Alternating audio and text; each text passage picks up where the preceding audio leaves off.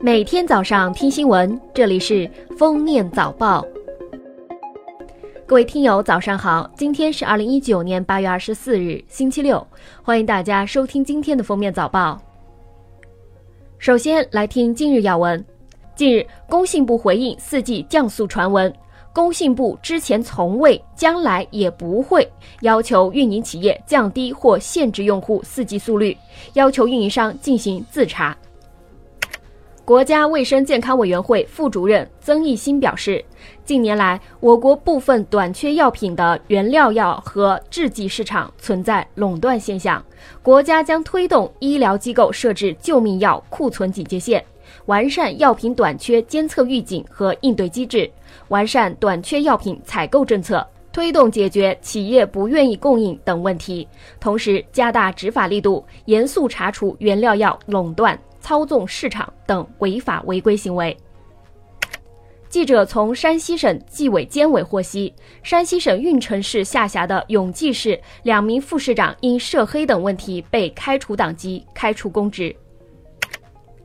现行侵权责任法规定，从建筑物中抛掷物品或者从建筑物上坠落的物品造成他人损害，难以确定具体侵权人的，除能够证明自己不是侵权人的外，由可能加害的建筑物使用人给予补偿。二十二日提交全国人大常委会审议的《民法典侵权责任编草案》三审稿对此作出调整规定，发生此类情形的。有关机关应当依法及时调查查清责任人，并明确经调查难以确定具体侵权人的，才适用有可能加害的建筑物使用人给予补偿的规定。下面是热点事件：二零一八年六月二十二日，西安一辆公交车发生持刀伤人事件，致四人死亡，七人轻伤。二零一九年八月二十三日，陕西省高级人民法院对该案件砍人者辛海平进行了二审公开宣判，裁定驳回辛海平上诉，维持西安市中级人民法院一审死刑判决，并依法报请最高人民法院核准。上海迪士尼翻包检查引发的舆论风暴仍在发酵。二十二日，上海市浦东新区消保委一调解员表示，他们根据相关法律法规提出调解。但上海迪士尼仍然表示，消费者反映的禁止携带食物入园、翻包检查、拒绝退票等问题均为园区规定，目前不会更改相关政策。明确的讲，上海迪士尼可以说就是不接受我们的调解，也没有表现出任何退步或者调解的态度。八月二十三日中午，广西南宁一家五星级酒店水壶内现卫生巾一事有了最新进展。据南宁市公安局兴宁分局通报，经调查，上述事件系入住的女房客所为。目前，女房客承认该事件是自己所为，并对自己的行为向酒店道歉。酒店与该女房客经协商和解。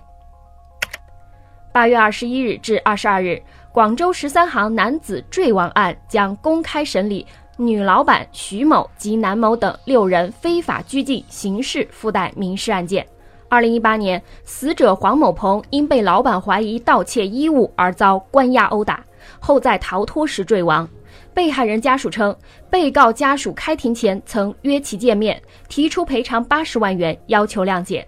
公诉机关认定六名被告人的行为构成非法拘禁罪。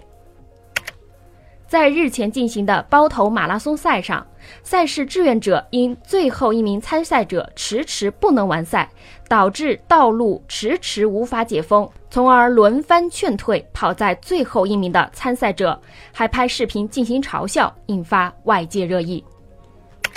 最后来听国际要闻：西班牙官方宣布，国内爆发李斯特菌疫情，已确诊一百五十人被感染，其中一人死亡。自美国媒体八月初爆出本拉登儿子哈姆扎已经死亡一事后，外界就一直猜测是否确有其事。但无论是美国总统还是其他高官，都拒绝公开回应。不过近日，美国防长艾斯伯在接受采访时，终于证实了哈姆扎已经死亡。据悉，美国方面为获取信息捕捉哈姆扎，曾拿出一百万美元作为奖励。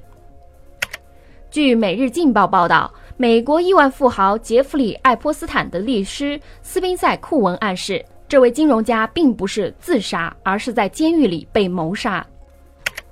近日，巴西的亚马孙雨林地区发生的火灾引起了全世界范围内的关注。卫星数据显示，亚马孙地区森林大火已持续燃烧了十多天。